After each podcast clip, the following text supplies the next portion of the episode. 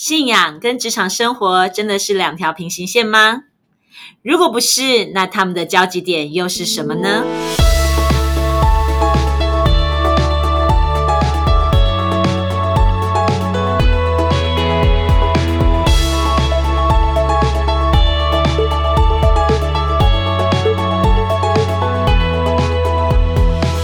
？Hello，欢迎大家再一次来到不一样的思路。我是 Teresa，在我身边的这一位是安东尼。嗨，大家好，我是安东尼。安东尼，今天有一个议题，我觉得我一定要跟你好好聊聊。哦，因为太久没有聊了吗？哎，不是这个原因，但是是真的也有点久，我们有点偷懒哈。但是我想聊的这个是我一直很受不了的一件事，嗯，不是因为身材受不了你，受不了的事还蛮多的。干嘛这样？我想要今天想要跟你聊聊，就是在你身边有没有一种人，嗯，你觉得他很不真实？哎你干嘛干嘛你干嘛你干嘛你干嘛？你 有你有影射谁吗？没有没有没有没有没有没有没有 不要点出来不要点出来。就是我觉得啊其实他其实是很有料的。嗯。但是他每次对外的时候他就会让我感觉到有一种他有料上面又在加了很大的捧红。就是碰碰要用驱风油，啊，要推肚子。对对对对对对，那个肚子胀气。不是啦，不是肚子胀气，就是我说那个碰红哦，它是台语啊，嗯。它意思就是讲说，其实他你会让你感觉到他讲的东西里面是有夸大其词的。嗯，那为什么我受不了这样子的状态？是因为那真的很容易被看穿呐、可是这不就是社会上的正常现象吗？但是被看穿之后，不是更丢脸吗？那如果这是社会常态呢？就像我们到哪有没有？明明我们只是个小小的创业者，不是很多人很喜欢那边蔡董好久不见，哎呀陈总有没有？啊，明明公司就有一个人，你要叫董要叫总随便你叫啊。你说的没有错。其实我真的，我发现这可能是我的个性吧，我很不习惯，我很不适应。嗯那这是我的问题吗？呃，其实也不是说是你的问题啊，其实这个好像是某些地方的文化造成的，就好像要这样做才有显示出他很有身份、很有地位。嗯，嗯，那如果说那是整个文化，就是大家那只是变成一种术语，可能我觉得我还稍微可以接受，因为可能它只是一种没什么重点的称呼、嗯。称谓，就是它大家都是总来总去嘛。因为其实我们嗯在内地、确实他们彼此尊称是这样子的，应该是对了，像像有些国家好像好像新加坡也是习惯，不过但是他的语言的惯用语，，对对对，就像我们叫叫叫某些人叫老板，他们习惯叫老总，只是说文化差异会觉得他们这样叫怪怪的，可是实际上不是啊。可是我要说的是，我我觉得我受不了的是，比如说呃，在台湾，嗯，呃，我们的文化其实不是这样，嗯大家习惯用语不是这样。对，那你就会觉得这个人特别的明显，要把自己的身份好像往上加一个。那当然，我觉得，嗯，这也是个人的需要或个人喜好，我们也不方便介入太多。嗯可是呢，对于我亲近的人，我当看我每次看他类似有这个倾向的时候，坦白说，我就会忍不住有一种莫名的不舒服。嗯，因为其实可能大家都想要别人尊敬他，嗯，对，但实际上，呃，但但有某些场合哈，有某些场合，某些人确实是，呃，会因为你的位阶可能怎么样，就会故意去踩你。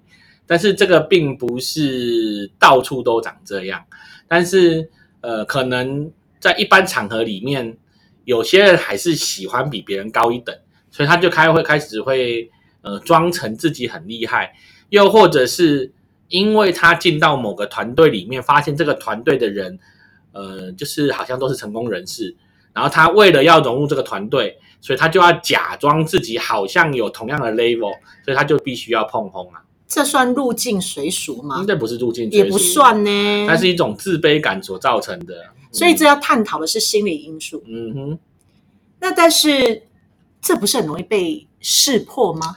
这是肯定的啦，因为其实呃啊，像像我之前在在那个某些的商会啊或社团啊，其实我们会看到有一些嗯呃后辈好、或者是一些年轻人对进到这个团体里面来。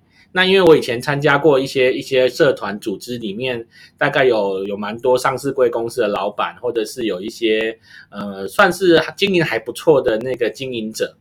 那其实我们进去，因为我们在里面久了啦，所以我们很很清楚知道，我可以单纯当当后辈就好了。他们会很愿意的提拔我们啊，或者教导我们，所以我们不需要装成好像很厉害。嗯哼，可是有一些刚进来的人，呃，有两种，一种是为了要显示自己好像跟他们差不多一样，嗯，所以他需要呃碰轰，要装成自己很厉害。那另外一种是很想要亲近他们，很想要得到他们的目光，所以要装作很厉害。但是其实你说他们到底厉不厉害？这些老板们身经百战，他讲两句话，他随便抛个议题，你的回答其实很快就破功了、其实这个我觉得不只是在呃社团里面，其实在呃每一个人的团体里面都会有这个问题，包括学生其实也有可能。哦，这我想起来了。之前我朋友呢，在身边有一个就是林老师，他就是什么都是我懂，我懂这个我知道，这个我知道，嘿，对，这个我也知道。我想说你好厉害哦，每个人讲什么你都知道，可是其实他讲出来的观点是他想象的，跟实际上了解的其实不一样。所以那个想象的观点很容易被戳穿、戳破。很快就就戳破啦，就像那个时候有一次我们很有趣，我们在讨论一个叫赛局理论，好，那赛局理论是商业上的一本一本书跟一个理论，然后那一些人呢，他其实是在研究赛局理论，就是说人生跟我们的公司经营，它就像一个赛局一样，然后它里面有很多的理论推论，然后他有一定的观点，但是这个人一进来之后，他应应该是听过这个名字，可是他不了解实际的内容，是。他就直接插话讲了一篇他想象的东西，所以大家就只能说哦，你的想法很特别，对，但是大家都知道他应该没有没有没有真正的了解这个这个东西啊，对。那另外还有一个就是三百六十度领导，对，对，然后他也是照着自己的想象又讲了一篇，但是那个是一本书，然后我们在讨论的是那那个书的内容，所以会照着里面的东西探讨说，哎，我们实际的状况跟这个书的状里面所讲的状况哪里符合不符合？可是他又照自己的东西又讲了一遍，然后跟书是脱节的，对他的想象是不一样的。那你觉得像这样的人，嗯他们其实正在付什么代价？他们付什么代价？其实，呃呃，讲个比较那个内心话，就是立刻就会知道，啊，其实你不懂，对，然后又知道你会装懂，所以后来他讲了很多东西，我们都会存疑，就是他讲的东西，如果是我不懂的，我还是会存疑，因为毕竟他在之前很多地方装懂嘛。所以我们就会对他所讲的东西是是有疑惑的，就像有些人讲啊，那个谁的话如果可以听，那个什么东西都可以吃，有没有？就是就是这种东西。哎，这个我有听过。对对对对对不，过我觉得我看到倒是另外一个面向，就是、其实人都很害怕失败，嗯哼，所以为什么要捧红？为什么要把自己夸大？会不会有一个可能，其实他底层他很害怕输的感觉，很害怕他是一个呃比不过别人的失败者。嗯，其实这个是有可能的，但是问题是你在跟谁比？因为其实你如果说以比赛来讲，以比赛来讲，它就有共同的起跑点，它会有共同的终点，或者有共同的目标，所以你才会有输赢。讲讲个实在的，你今天你比我晚出生，我比你早出生，然后我的我的职场在商业，我在做营运，是你的职场在生在那个教育培训，是在做心灵成长，在做生涯规划，嗯我们两个是同一场比赛吗？不同啊，战场也不同啊。对啊，那我跟你有什么好比的？实际上，大家不管是怎么样尊敬你啊，叫你老师啊，然后簇拥你，然后有一群人，然后因为你是老师嘛，所以你的身边人可能比我多很多很多很多倍。然后因为我做营运，可能就只接触到了少数的老板，然后了解我的可能就是某些公司。是但是问题是我身边人少，就代表我输了吗？不会啊，你身边的资产加起来应该比我多很多。呃呃，对，但是实际上就 这样比是，很怪哈。其实我们两个的成就是没有办法比的。是，其实我想说的也是这个，因为根本不需要去比。对，所以到底你在呃那个碰轰的背后，你觉得你不如人？今天坦白讲啊，我刚刚讲到那个社团，你进去之后，你跟那些人比，那些人是上市贵公司的老板，他们大概都有六十几岁了。那你一个二三十岁，甚至三四十岁人进来，你为什么要跟他们比？又或者是你跟这些人怎么会是一种需要平起平坐的关系？其实进来，呃，你如果就算你你说你很多东西不懂，不如他们，其实也不是输啊，因为毕竟他比你多活了这么多年，他有他的背景，嗯。在那里面，他或许也不见得是跟这些资深前辈比，会不会有个可能，其实是就像你刚刚前面讲，他其实是想靠近他们，所以他必须得装一个样子，让他们觉得可能 maybe 他会觉得这个样子对方才会欣赏，啊才会认同。嗯。那如果以你是老师的身份，你会帮助什么样的人呢？我会帮助我看我看到他，他是实实在在很认真，然后呃值得相信，然后他真的为着他自己现在有的，然后他很努力在突破。嗯，那我们帮助他，你会知道他会呃很珍惜这个突破，因为他本来在这就在这个路上，嗯你只是顺手帮他一把。对所以你就是帮助态度好、积极进取、认真向上的人嘛，对不对？嗯，对，好，那有什么好装的？因为你就是因为有很多不懂的，所以需要老师的帮忙嘛。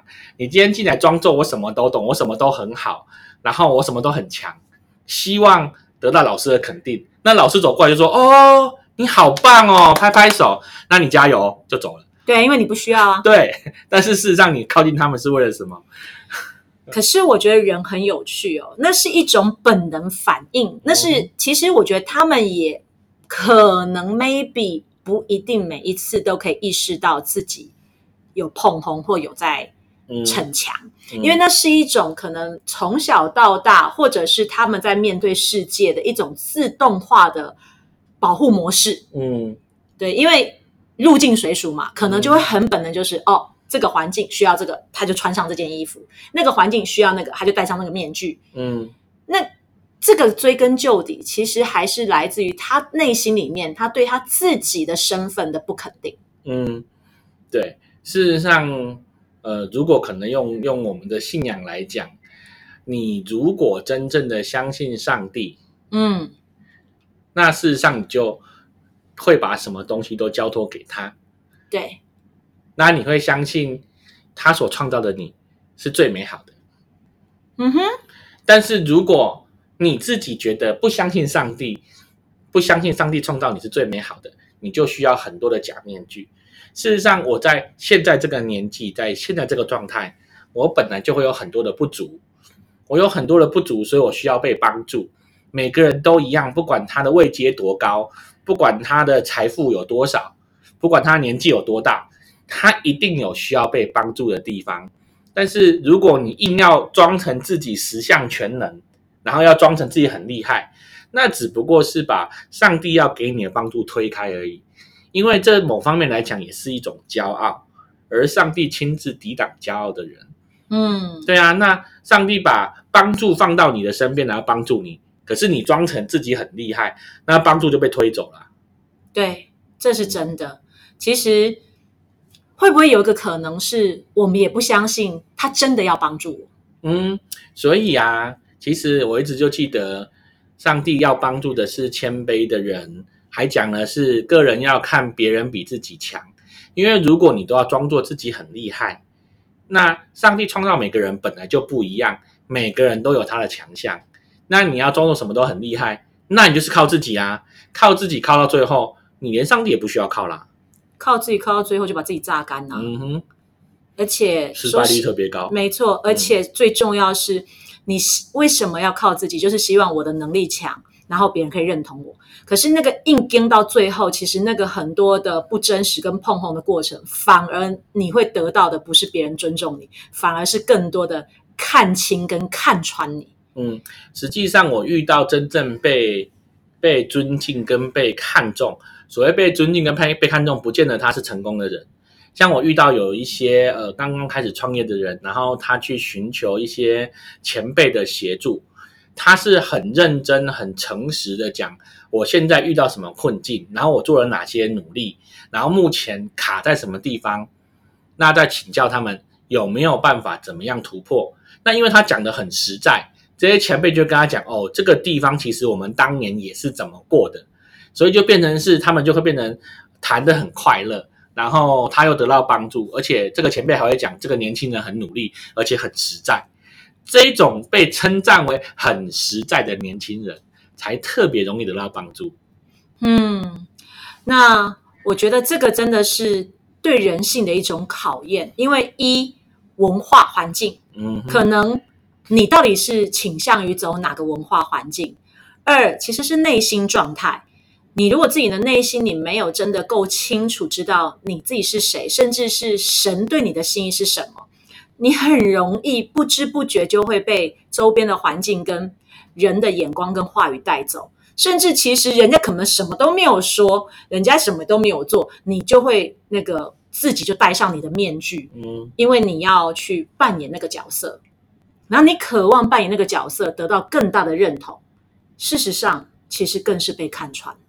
看破手脚，嗯，没错，很多时候那个会变成一种本能的习惯，因为其实我有看过有些人啊，他就是到哪讲话他都会变得很夸大，嗯，对你说的没有错，我就是受不了这样的人，救命啊！哦，我每次看到这样的人，我就忍不住那个有一种满满的热情的火从我的脚底开始冒上来，燃烧。但是我也知道，其实这是每个人的生命过程。嗯，其实我自己也曾经不健康过，嗯现在是不是很健康？我不敢说，因为我还是有很多需要面对的。可是我真的越来越明白，只有实实在在、真真实实有就有，没有就没有。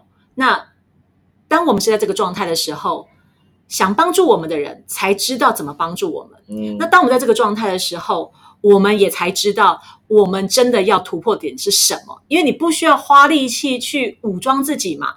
如果你只有一百 percent 的呃能量跟状态，这个能力，就是你花了五十 percent、八十 percent 去隐藏自己，去演出一个样子，那你只剩下二十 percent，这二十趴的你可以去创造你真正该创造的未来。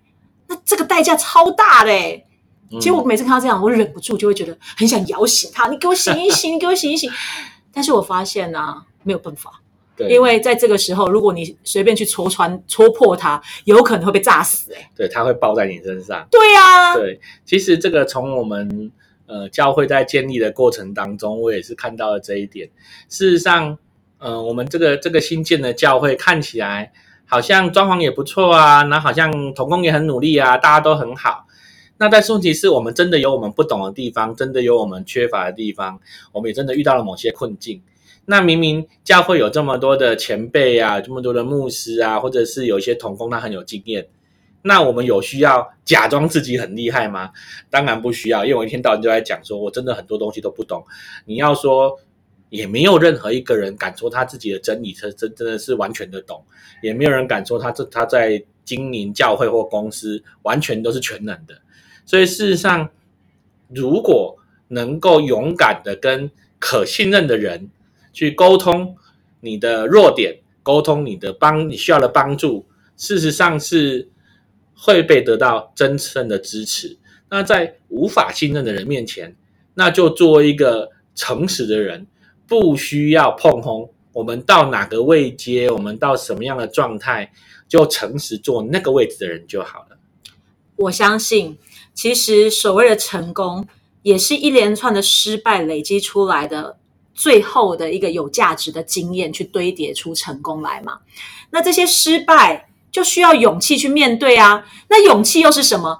坦白说，勇气不是你什么都不怕，勇气是真的去面对你的软弱跟脆弱，你还愿意学习，还愿意真实，所以它才会长出来嘛。那我们永远面对的不是这个世界，其实最大的挑战是面对自己的心嗯，啊。对，讲到这个，突然觉得啊，好好好多热情在我里面哦。这个这个碰轰的结果呢，就是原本的贵人呢会变成另外一个贵人，对，就是原本要帮助你那个那个贵人，听完你讲之后，他受不了，就跪在旁边就变贵人，啊，这是哪一招？因为听不下去就昏倒了就跪在旁边说你买个够啊，主啊，我把它交给你。哎，我们好坏哦，今天这一集怎么这样？但是这也其实是我们的呃负担呐、就是真的呃在职场跟信仰上面，真的有很多不容易的挑战。呃，大环境或者是说这世界的风气，呃，有很多时候其实我们要怎么反应，要怎么回应，每个选择都是不容易的选择。可是只有真的愿意回到，不是看着世界，而是回到我们的心。你真，你有多愿意真实的面对你的心，你所创造出来的结果才会是真实的结果。没有百分百的真实，怎么会有真正真实的自由？所以，呃，不管是家庭、事业、财务，或者是个人，任何的关系，都是建立在到底我们里面真正真实是什么。那这个真实所带我们走的每一步，才有可能带来真正可以帮助你的贵人，还有你才有可能能够面对你真正要面对的突破。而最后的那个结果所带出来的自由，不再被财务捆绑啊，不再被关系捆绑啊，不再被所有的痛苦捆绑啊，那都是来自于我们真的一次一次去面对我们自己心里面的那个错误价值观。那或许那个碰红，其实就是我们第一个要把它戳破的，不是让别人来戳破，是我们自己勇敢把它戳破吧。什么是我们没有办法面对的？什么是我们要硬跟逞强，以至于我们要花更多代价，然后去走这这段路？这些其实坦白说，有点浪费时间呢、但是当然，如果我们现在正在这个过程当中，这个过程也不会白走，因为这个过程其实也是一个更好的机会，让我们来更多的认识自己。这样的我，为什么会是这个样子的？这样的我，真的是我要的吗？如果不是，那我可以怎么改变呢？欢迎上改变带来力量。嗨，我我接这一句就是要让你做工商服务的是吗？你知道为什么吗？为什么？因为碰轰是一种防卫机制，预知详情，对不对？请进入课程。哎呦，乱来乱来！但是你讲的蛮实在的。好，那我想这一集 podcast 啊，哦，就是嗯，对我们来说是一个很真实的去面对，就是到底我们在陪伴的人，或者是我们自己，是不是有这样的状态？其实也不只是别人，还是更多是要检视自己。那也期待这一集的节目能够带给听众朋友你们有不一样的思路，因为当我们能够转换我们的思想，转换我们的眼光，我们就有可能走不一样的路。那谢谢大家，我们下次再见喽，拜拜。拜拜。